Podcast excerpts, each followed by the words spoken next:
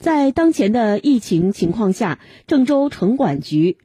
根据疫情防控指挥部统一部署，全面开展生活垃圾处置差异化闭环管理，四定一专线及定人、定车、定点、定时进行收集，在焚烧发电厂开辟绿色通道，达到即进即处理；公厕跟踪消杀，一厕一结，及公厕内扶手、蹲位、洗手池等如厕使用设施跟踪消杀。流动环卫工人闭环管理、生活垃圾应急处置等专项行动，全力筑牢卫生系统疫情防控防线。截至十一月四号，郑州市共清运处置生活垃圾约十八万吨，全部实现无害化处理。